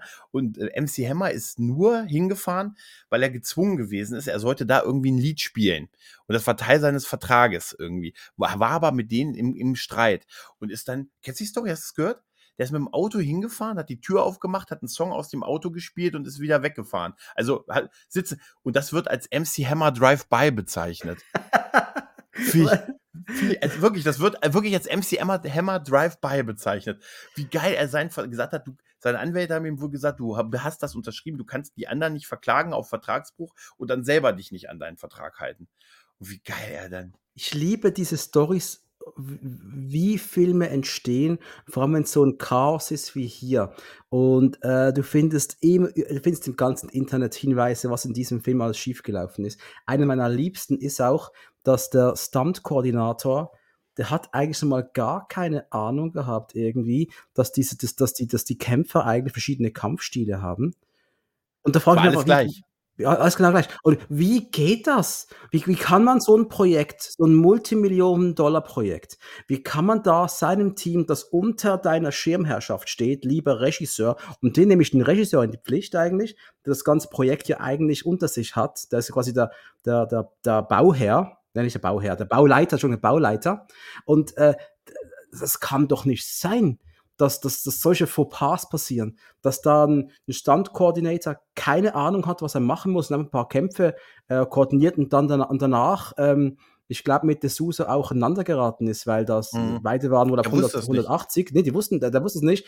Und ja, das ist einfach ein weiterer Punkt. Und du siehst das ja auch. Die haben dann zwanghaft versucht, die Moves von den, von den, von den Figuren irgendwie einzufügen, aber es wirkt so schlecht, es wirkt so mies. Ja, ja, zum Teil auch mit so, so Ansätzen von visuellen Effekten und so, aber vor allen Dingen haben sie das nachgedreht. Die haben die da Schauspieler danach in Vancouver dann in der Halle gepackt und jetzt mach mal hier einen Sidekick oder mach mal hier das und dies, damit wir das noch in den Film reinschneiden und so. Weil, wie, wie du schon sagst, dass dann Koordinator nicht wusste, dass die Finisher-Moves hatten. War offensichtlich kein Zocker. Weil das war ja mit eins der, der großen Dinger halt von, von Street Fighter halt. Aber ne? das, da, das, da, das verstehe ich auch nicht. Ich werde für einen Film engagiert. Okay, vielleicht wenn ich in der Filmbranche bin, denke ich anders drüber. Ich weiß es nicht, aber ich bin nicht von der Filmbranche. Das ist, wenn, wenn ich weiß, der Gregor nimmt mit mir am Samstag Street Fighter auf. Und ich habe die Möglichkeit, das, das Teil nochmals zu zocken. Dass ich nochmals frisch werde, was, was es konkret geht, dass die Materie war. Und Leute, ich kann euch sagen, wie schlecht ich war. Ich habe ich bin richtig schlecht. Ich habe in 25 Jahren ich alles vergessen. Alles vergessen. Ich habe gegen Dalshim verloren. Come on. Ja, aber ich muss ja sagen, ich war damals auch nicht gut. Ich habe das immer nur behauptet im Nachhinein. Ich habe das immer, ich habe auch gesagt, ich wäre auch bei, hier, bei Tony Hawk total gut auf dem Board, aber war ich nie. Aber es muss unter uns bleiben, ne? ist, so. ist, ist nee, aber ich weiß aber, was du meinst. Es ist so wie, warum haben, hat denn da keiner mal das Spiel gezockt? Und wenn es nur zwei, drei Runden gewesen ist, dann hätte man doch sofort gesehen, jeder Kampf endet so. Also und du konntest überall konntest du spielen, überall. Die hatten Spielhallen ohne Ende. Heute wäre es schwieriger oder einfacher. Du kannst irgendwo downloaden irgendwie. Aber ja, ich weiß, aber aber letztendlich, äh, weißt du, der macht so sowas wie Street Fighter, weißt du, eine Videospielverfilmung. Also ganz ehrlich, also so ein Minimum hätte man da. Also es ist ich, ich, kann das auch nicht verstehen, wie sowas passieren kann, ehrlich gesagt. Das muss wirklich so chaotisch abgelaufen sein, halt, ne? Dass er dann auch wirklich überfordert gewesen ist von einer, ne, von ein bisschen, von einem Stallone, äh, von einem äh, John Claude Van Damme, der auch so ein bisschen, ne, so, naja, so seine Starallüren hatte und dann auch mal nicht drehen wollte und dann einfach auch mal einen halben Tag verschwunden ist und nicht aus dem Trailer rauskam, kennt man ja diese Geschichten und so halt, ne? Und dann wartet dann die Produktion dann ewig lange und äh, ja, und dann denkst du dir, ja, manch, aber nichtsdestotrotz sind das ja Grundlagen. Die müssen ja im Voraus schon schief gelaufen sein. Da kannst du es nicht auf chaotische Dreharbeiten schieben. Da muss ja dem Standkoordinator gesagt worden sein, ey, Ne? Wir müssen da sowas einbauen. Und wenn ich mir etliche der Kämpfer ansehe, muss ich dir ganz ehrlich sagen, habe ich so harte, habe ich so harte Hotshots 2 Vibes. Weißt du, so mit, die Soldaten fallen gerade am Ende, die Soldaten, weißt du, es fehlt nur noch, dass einer kommt, so eine Handvoll Munition nimmt, wirft und dann springen zehn Leute schon weg. Ne? Und jetzt also, reden, reden wir kurz über Distanz. Okay, reden wir noch über zwei andere Leute im, im, im Cast zuerst, dann kannst du eine schöne Brücke dazu machen. Und zwar Byron Mann spielt ja. mit der spielt Ryo. Und now, Byron Mann ist für mich ein Darsteller, den ich aus einigen Action-Kloppern kenne. Immer wieder an der Seite von Kollege Steven Seagal. Äh, ist für mich ein sehr fähiger Martial Artist, der vielleicht ein bisschen zu sehr unterm Radar durchge, durchgerutscht worden ist. Also du, hat, du hast halt auch einen Jet Li, der halt über allem steht, wenn das gerade mal so seine Zunft nimmt in dieser Zeit. Aber da, äh, Byron Mann ist ein guter, das ist ein guter Fighter. Und an seiner Seite kämpft der Schauspieler Damien Chapper. Und da habe ich natürlich einen ganz, ganz großen Weak Spot. Du auch. Mhm. Bist du auch ein Damien Chapper-Fan? ähm, ich, ich, ich, ich, weiß nicht, auf was du anspielst bei ihm. Blood in, Blood out. Ach ja, natürlich. Stimmt. Oh, ewig nicht gesehen. Ja, macht's nur umso merkwürdiger, ne? Stimmt, Blood in, Blood out, ja. Der kam ja, also das war ja, der hat den gedreht, 91, 92, war dann kurz in Armstufe Rot zu sehen und dann kam doch gleich Street Fighter, meinte ich. Ja, ja, ja, ja, genau, genau, genau. Das war die Reihenfolge. Und danach wurde von Chapper auch nicht mehr so viel gesehen, aber dass Chapper dabei ist und er ist einfach, also ey, ich will dem nicht so nahe treten, aber der wirkt einfach so befordert in seinen Fight-Szenen wie Kylie Minogue. Ja, ja. Und das ist unfassbar eigentlich, ne? Und das, das heißt ja, die haben sehr wenig trainiert und das merkt man halt auch, ne? Und es ist ja, es ist dann zugegeben auch, man merkt, dass der Sosa ist halt kein Regisseur und man merkt, dass der sonst halt auch das nicht oft gemacht hat, danach, davor ja gar nicht und danach noch einmal mit einem einfachen Fernsehfilm. Der war halt auch mit Action-Szenen maßlos überfordert halt, ne? Der hat einfach die Kamera einfach draufgehalten und gehofft, dass es so halbwegs gut aussieht, ne? Es gibt so Making-ofs, wo du aber auch siehst, dass äh, äh, tatsächlich Jean-Claude Van Damme tatsächlich bei den Darstellern wirklich mehr so fast er schon der Stunt-Koordinator gewesen ist und so. Sondern den so kriegst du so auf YouTube, kannst du so Making-of sehen, die ohne Ton und ohne Interview sind, da wo du einfach nur die Kamera drauf gehalten haben. Und so wirkt der Film halt auch, ne? dass John Claude einfach nur gesagt hat, hier mach mal hier rechts und dann drehst du dich weg. Es gibt so eine Szene, wo er, wo er ihm zeigt, dass er so schlagen soll und ihm dann zeigt, dass er dann so weggehen soll. Da dachte ich mir auch, Alter, also das weiß ja sogar ich. Ne? Ja, aber gesagt, Van Damme konnte da immerhin seine Skills einbringen. Das findet man, das ist ja super. Äh, und Sigal hätte es wohl nicht gemacht. Er hat gesagt, ja, gib mir ein Sandwich und dann mache ich vielleicht. aber. Ist Sigal wirklich da so schwierig gewesen? Also, Bleibt doch bei unseren Podcasts am Ball und wir kommen bald in diese Zeit. Oh, oh, oh, oh. Also, der, der kam irgendwann nicht mal mehr ans Set, der hat einen Take aufgenommen und wenn das nicht passt, dann ist ihm scheißegal gewesen. Echt? Und hat auch kein, also er wurde oft gedubbt. Also du, du hörst oft im Original seine Stimme nicht. Ach, aber ich hoffe doch noch bei Glimmerman, oder? Den Glimmerman habe ich damals noch gemocht. Glimmerman kann man noch mögen. Aber ich sage, sobald wir die zwei, sobald wir alles nach Exit Wounds Danach also alles nach 2000, ja, ja. Alles nach 2001 rum, ja. dann wird es richtig lustig. Und dann werden der Jan und ich uns die, ha die Haare ausreißen. Also bei mir gibt es da nicht mehr so viel auszureißen, bei ihm schon, aber. Aber ich, ich, ich, ich hatte in den Making-ofs, also oder zumindest dieses, was da so veröffentlicht war, in den Schnipseln schon das Gefühl, dass Van Damme schon sehr durchaus engagiert gewesen ist. Also was diese Kampfszenen angeht. Also er wirkte nicht so, als hätte er, ich meine, für mich ist das nicht die Aufgabe des Hauptdarstellers, zwei Leuten, die miteinander kämpfen, wo er nicht beteiligt ist, dann irgendwie so die, das Fallen und so zu zeigen. ich so. glaube, also, Van Damme ist sich seiner Marke relativ bewusst gewesen. Da der der wusste: „Hey, ich ich kann jetzt hier einen riesen Hit machen. Mir geht's gerade richtig gut und ich habe verdammt viel Kokain intus. Mir geht's richtig, richtig, richtig Ich habe gut.“ 8 Tage nicht geschlafen. 8 Tage nicht geschlafen, warum brauche ich auch nicht. Warum sehe ich grüne Menschen um mich rumfliegen? Keine Ahnung, aber Warum hat mein bester Freund gut. Charlie rote Haare auf einmal? Ja, komisch. Nein, äh, ich glaube, der war hoch engagiert, der aber der hat dann auch trotzdem: „Hey, äh, ich mache nicht jeden Scheiß.“ Mhm. Also der war wohl auch unzufrieden, vielleicht war er auch komplett unzufrieden mit der Produktion. Es kann ja alles gewesen sein. Ja, ja, klar, du klar. pingst hin und her und versuchst das Beste zu machen, um deine Szenen zumindest richtig abzuliefern. Und naja, wir wissen, wir wissen es nicht genau. Ähm, es hat keine gute Kampfszene im Film. Und ich habe ich hab Angst gehabt, dass du mich fragen auch, ne? wirst. Ja, wenig. Ich habe ich hab die, meine Angst ist, dass du mich fragen könntest, Dominik, was war denn deine Lieblingsszene im Film? Die Lieblingsszene im Film. Und ich kann dir meine kann ich dir sagen. Es gibt nämlich nur eine, und es ist ein Satz von Beißen, wo er mit John Lee am Reden ist und sie ihm sagt, du hast meinen Vater, meine Familie, bla. Und er sagt einfach nur, ich verstehe, das war für dich ein ganz, ganz großer Tag in deinem Leben, für mich war es einfach nur Dienstag. Und das ist ein Satz, der massiv über diesem Film ja. steht. Ja, der ist, ja, ja, das, ist das, das, das ist ganz, ganz groß. Ich hätte ihm äh, der ist ganz groß, aber ich hätte ich hätte gekontert mit: „Aha, du wusstest, dass das mit dem Dorf an einem Dienstag war. Ist anscheinend doch noch bei dir ganz schön drin, hä?“ Ja, aber der Satz war halt doch viel zu gut, dass dann nein, der war schon viel zu gut. Ich kann dir sagen, was meine meine Lieblingsszene ist, äh, als, äh, sie, ähm als Guy zu den beiden zu den beiden zu Rio und Ken sagt: „Äh, hier, wenn ihr hier rauskommen wollt, dann nur über meine Leiche.“ Zwinker, Zwinker, er dann so cheesy erschossen wird, vermeintlich, ne, und dann so, oh, stirbt, dass er danach auch so ein, so ein Messing-Toten spielt, denn dann, dass er wirklich den Rest des Tages offensichtlich unter dieser Plane, auf dieser Lage, bis ihn einer weckt dass er das wirklich durchgezogen hat, bis sie ihn dann sagt, dass die Leiche von Guy da runterguckt und er wacht dann auf. Das soll ja so ein Schockement sein, äh, dass er nicht wirklich tot ist.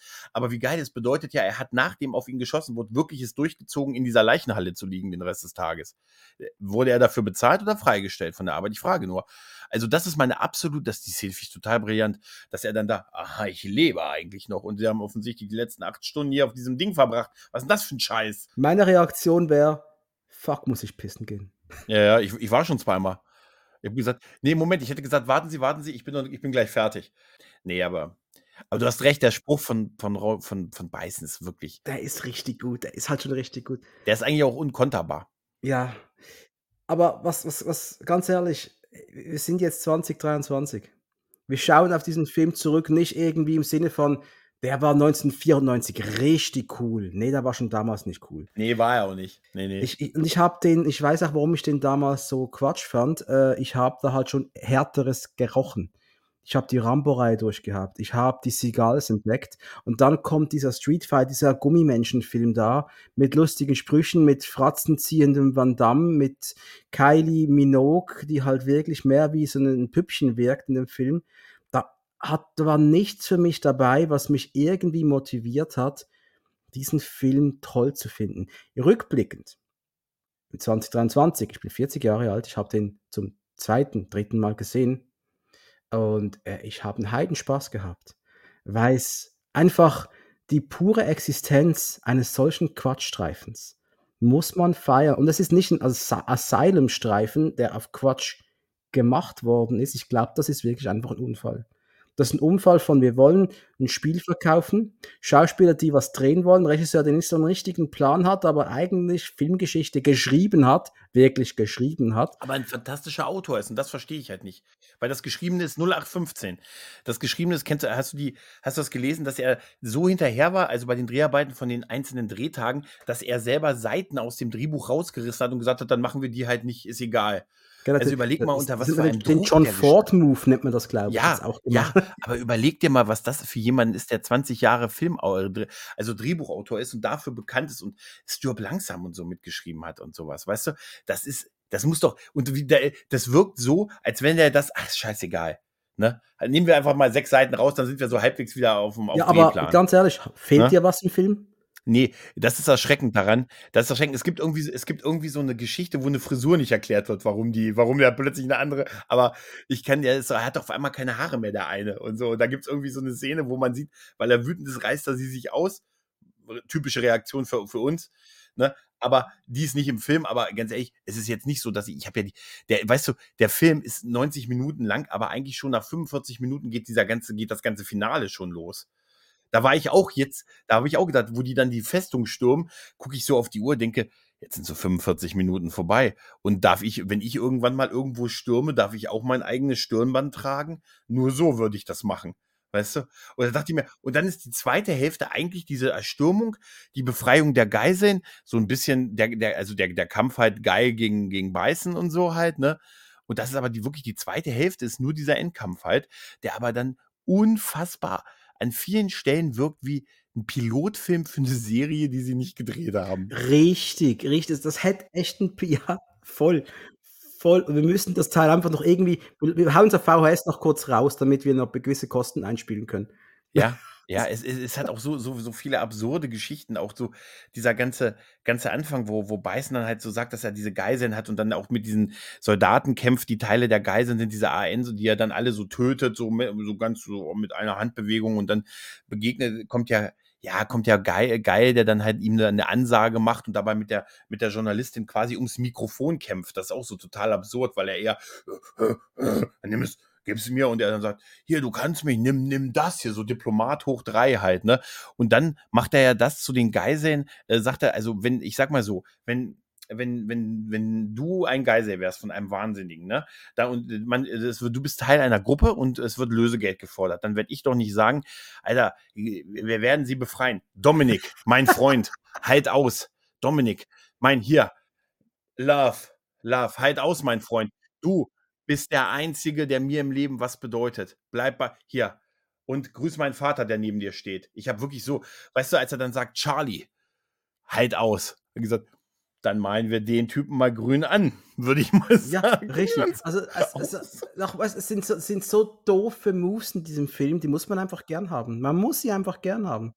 Äh, Aber, aber, aber ist es Absicht gewesen, dass man so doof ist? Die Beißen-Dollar hätte ich mir, würde ich mir in, ins Portemonnaie stecken. Ja, direkt im Axel Foley Dollar würde ich den reinstecken. Ja, aber ganz ehrlich, allein dadurch, dass ich da Rau Julia drauf habe, würde ich mir, Rau Julia, Rau Julia, würde ich mir, aber ganz ehrlich, du würdest dann doch nie sagen, wenn du, ne, Alter, hey Dominik, halt aus, mein Freund, dich holen wir da raus, Love. Ich habe so gelacht, wo er, wo er dann auf seinen Freund, äh, der Teil der Geiseln ist, nur was, das wäre super. Und, und mein Vater und meine Mutter sind auch bei dir. Hey, halt es aus, Eltern. Ne? Denkt an unser Zeichen, Love. Dachte ich so, Alter, what the fuck, Alter wie geil er ihn dann bei diesem, bei diesem Doktor in diese Maschine packt und dann einfach die nicht mal den Schauspieler auswechseln, sondern ihn einfach nur grün anmalen und die roten Haare. Der hätte viel muskulöser, die hätten einen ganz anderen Schauspieler da rauspacken Haben Sie gesagt, er hat 71% mehr Muskelmasse? Das ist das Witzige. Sie sagen, er hat 71% mehr Muskelmasse. Im Audiokommentar sagen sie, sie wollten einen anderen Schauspieler nehmen. Das wollte aber der eigentliche Schauspieler nicht. Der wollte auch am Ende noch dabei sein. Da habe ich mir gedacht. Also diese Rolle Aber ist was hat der. Schauspieler zu sagen? Ja, das ist mir auch, das habe ich mich auch gefragt. Da anscheinend eine Menge. bei dem Film. Bei dem Film anscheinend wirklich eine Menge. Das war ein ganz, ganz wichtiger Mann. Das ist ein, das ist ein total, das war, das war Charlie. Das ist ja, Charlie soll ja, äh, soll ja anscheinend seine Motivation gewesen sein. Halt, ne, oder? Aber da habe ich mich gefragt, warum hat er denn diesen Hass auf Beißen, bevor der Charlie entführt hat? Weil er wusste, dass er ihn entführen wird. Das kann ich mir, weil sonst verstehe ich das nicht. Minority Report, er hat schon gewusst, dass passieren wird. Ja, ja, ja, ja, Instant, Instant Crime. Pre-Crime, Pre-Crime heißt das, glaube ich, im Minority Report, ne? Ja, wie, wie, wie geil auch zu der Journalistin sagt und so, hier, wir haben jetzt keine Zeit, wir, wir können das jetzt, äh, es ist keine, äh, keine Zeit für persönliche Vendettas. Denn die, er dreht sich um, allein in die Kamera, ne? Denn ich habe eine persönliche Vendetta. Ja, na komm mal. Da dachte ich so, aber was ist denn das? Und dann gibt es dieses, wenn er dann mit dem Boot, mit dem Boot aus Thunder in Paradise losfährt vor seinen Truppen, ne? Es sieht so aus wie jetzt, wenn es aus, es sieht aus, die ganze Zeit nur, als er mit dem Boot vorwegfährt, weißt du, er fährt dahin mit seinen ganzen AN-Truppen und sagt zu denen, ich fahre schon mal vor, Jungs, haltet, ne? Wie man das so macht. Ich stürme schon mal vor, kommt mal nach und dann im Hintergrund hörst du Thunder, Thunder in Paradise und dann macht er ja, sitzt er da ja mit Kylie Minogue und, der, und dem Typen, der dann noch das Stirnband sich, äh, sich knotet und legt dann noch kurz, während Musik läuft, dieses Videoband rein, wo er mit so zwei Mädels und dem Typen, ich glaube, wer war dieser Typ? War das Charlie? Oder ich habe einen Moment lang gedacht, ob das Beißen sein sollte. Ob das Raojuya war. Ich bin mir nicht sicher, ob das, ist das Charlie gewesen, mit dem er da? Er macht, ja gut, dann ist das seine Motivation, aber dann gucke ich mir doch nicht. Der Film ist sehr simpel, Gregor, ganz ein simpler Film. Aber auch da, wenn ich dann unterwegs bin, dich zu retten, dann sitze ich doch nicht mit Kylie Minogue im Boot und sage, hier ist noch ein Video, wo ich und Dominik zusammen einen Podcast aufgenommen haben. Weißt du, hiervon, das Video zeige ich hier, mache ich kurz so zehn Sekunden an, damit man sieht, hier, guck. Und dann und zusammen singen wir dann alles Thunder in Paradise. Weißt du? Ne? And a hurricane of love. Als geil sein, sein Freund, den Blanca, äh, den Charlie, befreit. Bester Name übrigens. Der, der, er heißt genau Carlos Blanca. Carlos Blanca. Der, der weiße Carlos. Der weiße Carlos. Will ich auch nennen. Der weiße Carlos. Der weiße Carlos. Ich glaube, müssen es alle guten Tag. Macht mich nicht grün. Macht mich nicht grün. Er befreit ihn ja und will ihn dann töten. Er befreit ihn und äh, äh ich will ihn einfach erschießen. Ja, weil er ist doch nichts Menschliches mehr. Ja, aber, aber, aber er, er schaut ihn, der Blanco schaut ihn schon. Hö, hö, nach Motto, äh. ey, tu dir nicht weh. Hö. Und er will ihn erschießen. Aber sorry, in der Welt von Street Fighter, dieser hochkomplexen Struktur einer einer Gesellschaft, kann man das ganz vielleicht rückgängig machen irgendwie. Aber ja, ja, klar, einfach klar. nur töten. Und ich sage, Alter, du willst gerade deinen besten Freund erschießen vom Leben, fürs Leben, den du übrigens direkt mit der grünen Farbe angemalt hast. Das ist alles übrigens deine Schuld, geil. Das ist übrigens sehr ungeil, was du da gemacht hast. Äh, tut, halt Charlie halt aus. Ja, also was soll denn das? Oder hat vielleicht geil mit der Frau von von Charlie in Verhältnis und wollte ihn so loswerden und ihn dann erst recht erschießen. Deshalb dieses kleine Video. In diesem kleinen Video in diesem Boot sehen wir ja ihn und vermutlich halt Charlie äh, und, und diese zwei Mädels. Und wir sehen ja, dass die da irgendwie zusammen unterwegs gewesen sind und offensichtlich Frauen abschleppen und so. War Charlie sein Wingman beim Frauenabschleppen und er hat jetzt gesagt, so mit du jetzt aussiehst, kannst du, mit, kannst du nicht mehr mein Wingman sein ich beende das. Weil anders kann ich mir das alles nicht erklären. Dann kommt ja noch dieser Professor, der da gezwungen wurde und so. Den, der, also der, der, der, der von den Wissenschaftlern, der nicht böse ist, den erkennst du daran, dass er der ist, der die Ketten tragen muss. Weißt du, der hat so eine Halskette und so, so an den, ist an den Händen, sagte, ich habe ihm seine Menschlichkeit bewahrt. Optisch nicht, aber so hm, innere halt, ne? inneren Werte zählen jetzt einfach Inneren mehr. Werte zählen und das haben mir Frauen so oft gesagt, dass doch die inneren Werte zählen, also habe ich die besonders geschützt bei ihm. Und er kann Menschen elektrisieren. Und er kann, das ist übrigens auch noch ein Signature-Move, aber dafür ist es alles, das ist alles so, äh, dieser. Es ist nichts. Entschuldige. Es ist, es ist, Nein, äh, das, das hört sich alles so negativ an. Es sind ja auch ein paar witzige Sachen dabei. Ich finde diesen, diesen, an, diesen angedeuteten Kampf hier mit Rio und Vega finde ich total witzig, dass die, dass die diesen Käfigkampf haben und man denkt jetzt endlich ein Turnier und dann kommt Geil rein und unterbricht das Ganze mit, äh, mit seinem Panzerfahrzeug, mit dem er in den Ring crasht und rauskommt, einfach nur rausguckt und sagt, ihr seid alle verhaftet. Und alle, diese ganze Arena hebt einfach die äh, Hände hoch. Finde ich, Finde ich total, finde ich total großartig. Das ist so wie bei, bei Die nackte Kanone, wo, wo Notburg da reinkommt und sagt Hände hoch und diese ganzen Gangster stehen da mit ihren Knarren und einer lässt sie fallen. Weißt du, und die gucken ihn nur an und der nimmt sie dann wieder hoch, weil es ihm unangenehm ist. So ist diese Szene. Also es gibt auch total witzige Szenen. Also auch, auch dieser Typ, der geil dann von der, von der AN, was auch immer, die AN ist ja nur die UN, weil sie die UN nicht wollte. Allied Nations, so oder? Allied Nations, genau. Und dann kommt ja der Chef der Allied Nations, den du daran erkennst, dass er zwei, zwei, zwei Aktenträger hat und einen Zettel und sagt, ja, wir, die ganzen, sie wollen da jetzt hin, ne, und die Geiseln befreien. Ja, na, das machen wir nicht. Wir haben, wir haben, wir sehen eine Chance, mit dem, mit Beißen zu verhandeln. Und da hat ja Geil total recht, wenn er sagt, ey, mit dem, ne, dann nimmt er wieder Geisel und verlangt einfach mehr, ne. Aber dann hat er noch ein, ein Instrument und das ist die Rede die Rede, die er von seinen Truppen hält. Und das sind so, weißt du, dann, dann, dann denkt man an Reden, die die Leute motivieren, danach sich in irgendwie in Schlangengruben zu stürzen. Dann denke ich an William Wallace und so, weißt du? Sowas. Bill Pullman. Ne? Bill Pullman, Independence Day, du, super Vergleich. Und was bekommen wir denn da? Wir könnten nach Hause. Ja, aber dann, dann hat er gewonnen. Da dachte ich mir, Daraufhin, da wäre ich ehrlich gesagt der Koch geblieben, der da gewesen, der da geblieben ist. Weil am Ende wird ja gesagt, ja, ich konnte einen Teil seiner Truppen verhindern, dass die, dass die, dass die äh, meutern und dann siehst du nur, wie dieser Koch da in der Mitte allein in diesem Hof sitzt und so, weil der Rest mit ihm los ist. Ja gut, er sagt ja noch ein bisschen mehr. Er sagt ja noch ein bisschen mehr, dann sind unsere Freunde umsonst gestorben, wo ich mich auch gefragt, ja, okay, das ist vielleicht noch was, aber die, die stürmen dann halt alle sofort los. Das ist eine Meuterei auf oberster Ebene, die wir da äh, stattfinden. Ist jetzt geil der nächste Beißen, sage ich dir. Denn aus Sicht der AN, überleg dir das mal, ist das eine hochgradige Meuterei gewesen, was der gemacht hat. Und dass seine Truppen sofort mit, äh, mit ihm mitgelaufen sind, also alle geschlossen und mit diesen Booten und am besten mal, wo sie diese Kampffloße aufgebaut haben und so halt, ne?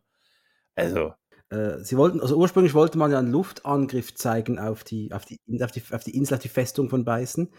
Das wurde aber nicht erlaubt. Deswegen wurde es in einem Satz hier abgekanzelt, Luftan Luftangriff ist unmöglich. Ja, weil irgendwie im Nachbarland von Thailand waren, gab es zu der Zeit äh, Luftangriffe, hier Piedmont und so, ne? Und deshalb hat man gesagt, hm, das sollten wir jetzt nicht drehen, sowas halt, ne? Richtig, aber das, es wird einfach in einem Satz so abgekanzelt.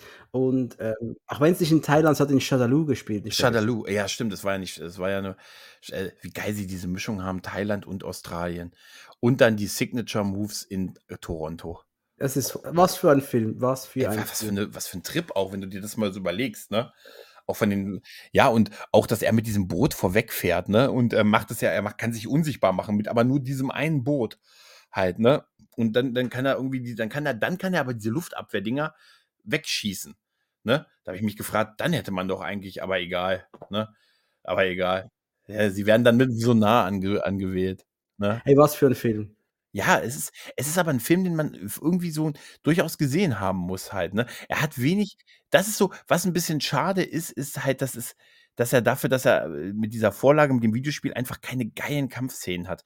Nicht mal, also das, das, das Highlight ist ja sicher noch Raul Julia gegen, gegen Van Damme.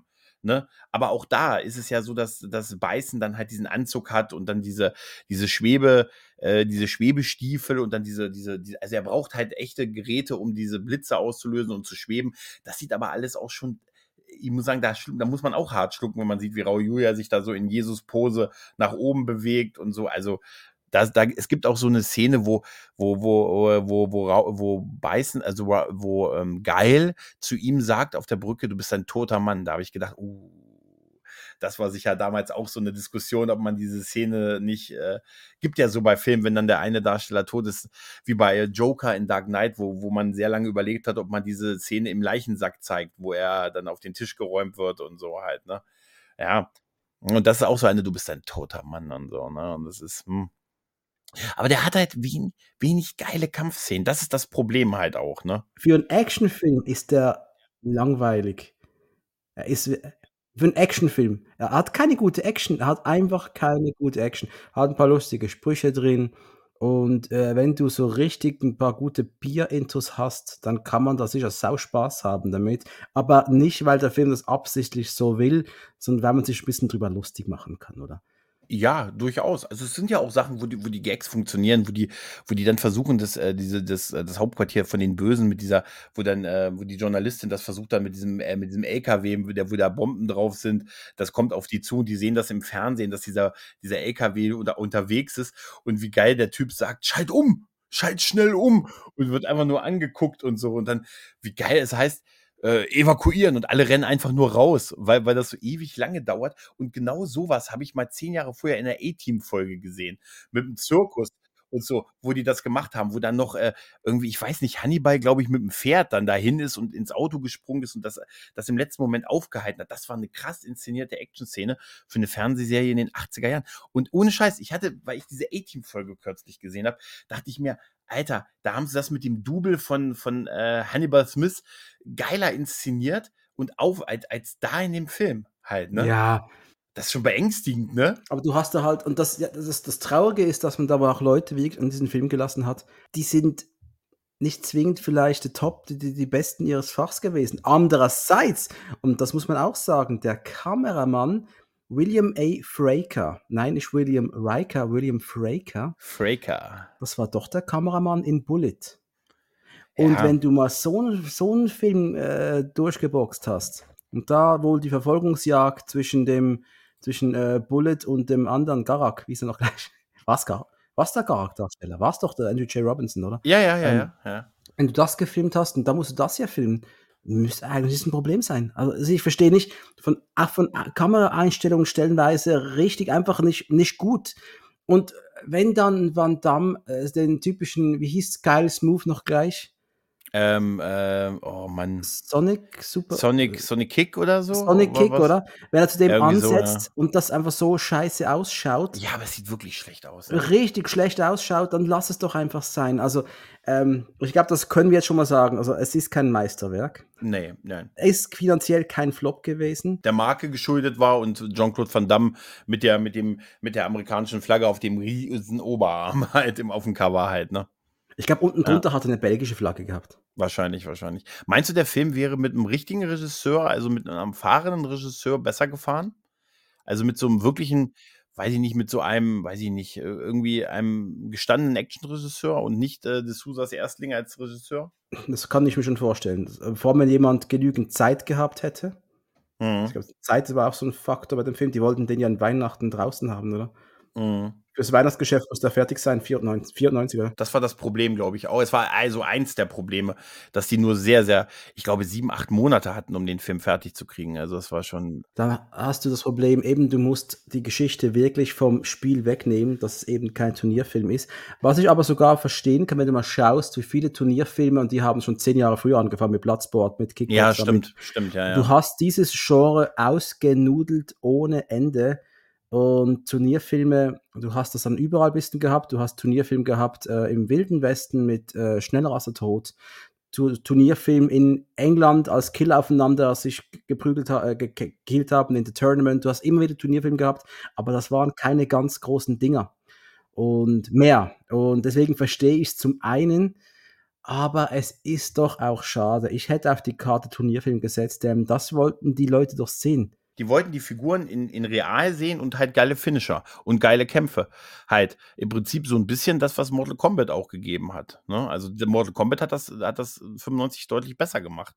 Aber du hast bei Mortal Kombat im Film halt bekommen, was du erwartet hast aufgrund der Spiele. Und bei Street Fighter, da habe ich nicht mit so einer 0815 Story gerechnet. Also, naja, was heißt 0815? Street Fighter ist ja jetzt auch kein Spiel, ist ja jetzt auch kein Gold, was die Story angeht. Aber äh, ich habe halt nicht das bekommen, was ich, äh, was man erwartet hat.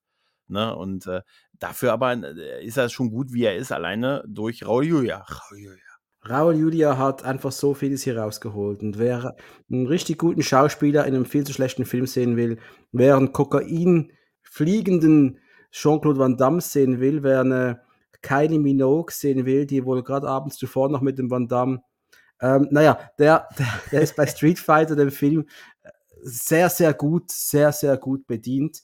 Man muss ihn mal gesehen haben, man kann ihn anschauen mit viel Freude und einfach im Wissen, das hätte ein richtig guter Film sein können vielleicht, aber man hatte keine Zeit, man wollte, man, man, man konnte nicht, man wollte nicht und es ist ein, es ist ein Marketing-Gag.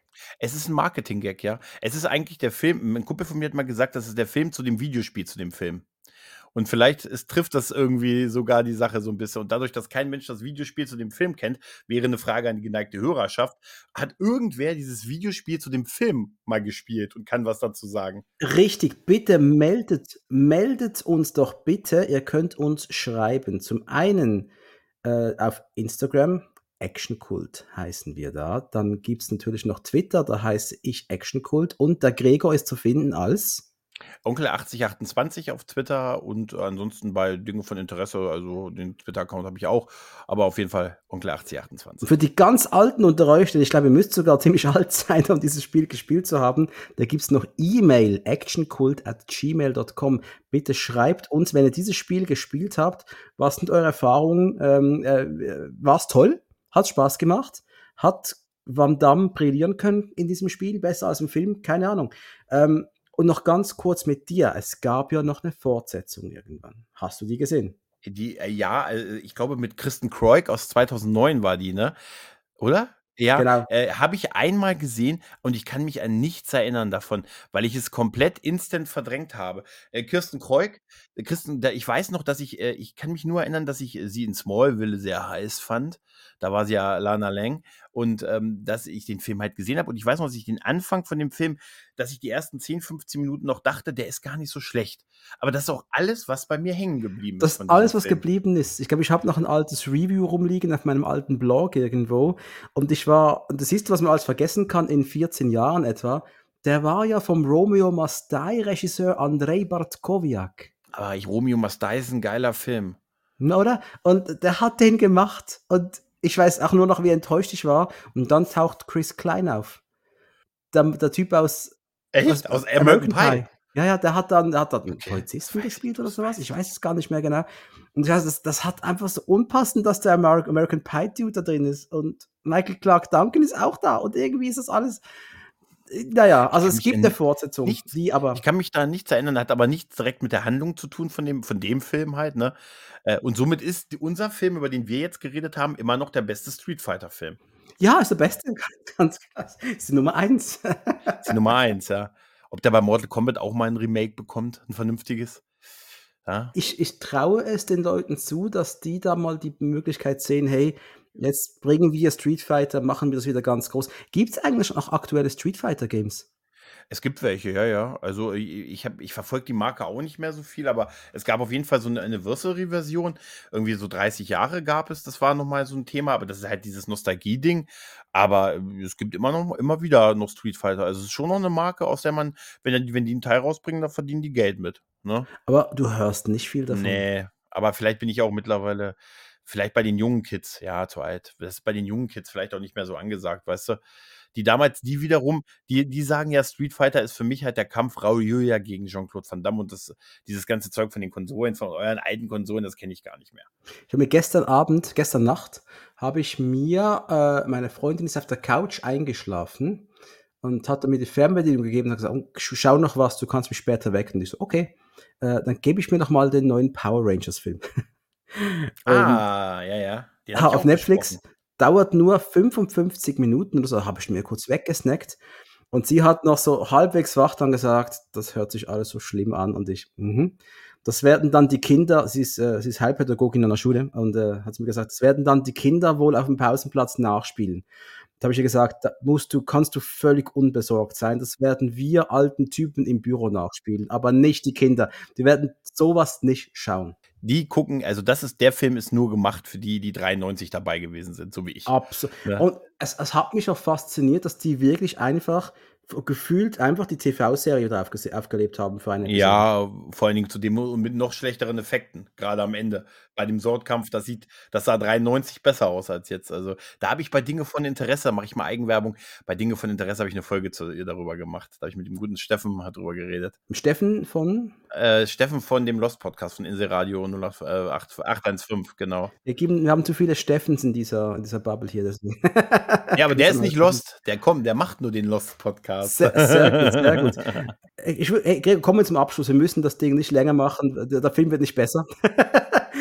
das ist wohl wahr. Das ist wohl wahr. Wir müssen es, Wie machen wir machen es wie mit MC Hammer, wir machen so 'n Drive-by, wir machen nur kurz die Tür auf und erzählen erzählen was. Finde ich immer noch geil, die Geschichte. Absolut. Aber Gregor, wir machen kein Drive-by mit dir, denn, äh, ihr da draußen, ihr werdet in den Shownotes alle Podcasts von Gregor finden, auch sein Twitter-Profil und ich bitte euch da mal reinzuhören. Äh, ich ich sage Gregor, ich sage es, wie es ist, ich bin meistens überfordert mit meiner meiner Podcast-Bubble aber ich habe von Dingen von Interesse jetzt gerade mehrere Folgen gerade rein. Ich habe Conair gehört, ich habe Star Trek Generations gehört. Ich hab, bin gerade ich bin gerade heute die Episode am hören, wo ihr über die Mikros sprecht, wo dein Kollege da das, das 11 Euro Mikro. Ich finde die Geschichte großartig. Also ist total großartig das Ding. Und du hast ja auch Heat besprochen, muss ich sagen. Ja, ja, mit Tilo, genau, ja. Muss ich mir unbedingt anhören. ja. Ich habe schon, es ist, es ist schon äh, auf meinem, meinen Favoriten gespeichert. Es wird gehört. Also Leute, hört bei Gregor rein und wenn ihr nett seid, dann kommt er vielleicht wieder mal vorbei, wer weiß. Gerne. Oder du bei mir auch mal. Gerne, sehr gerne. Mache ich sehr, sehr gern. Mhm. Also, liebe Leute, und jetzt kommen wir nochmals halt zum administrativen Teil. Liebe Freunde, Podcasten, das ist ein Hobby. Wir verdienen kein Geld damit. Gregor, verdienst du Geld damit? Ach, aber es kostet nur. Das kostet nur, das sage ich, es kostet uns nur Geld. Wir wollen euer Geld gar nicht. Ich sage immer, wir wollen es eigentlich schon, aber wir nehmen es nicht an, das ist der Punkt. Wir sind moralisch, wir sind bewaffnet mit moralischer Überlegenheit, das muss uns reichen, weißt du? Absolut. Wir sind, wir sind, wir sind nicht Jean-Claude Van Damme mit seinen 10.000 Euro Kokain. Wir sind anständige Podcaster. Und wir haben nur einen Lohn, das sind eure Abrufe und eure Bewertungen. Deswegen, wenn ihr so nett seid, bitte bewertet Action Cool Podcast und natürlich Gregors Cast, sofern ihr da reinhört, was ihr sicher machen werdet. Äh, bitte entsprechend bewerten, am besten mit fünf Sternen, wenn ihr es nur schon halbwegs gut findet, weil wir brauchen Visibilität. Feedback ist immer wichtig. Ihr könnt Gregor auf Twitter erreichen, mich ebenfalls. Schreibt uns einfach, wenn was gut ist, wenn was nicht gut ist. Vor allem, wenn es gut ist, das macht, uns, das macht uns den Tag noch erst recht richtig viel schöner. Und äh, dann würde ich sagen, Gregor, bis zum nächsten Mal.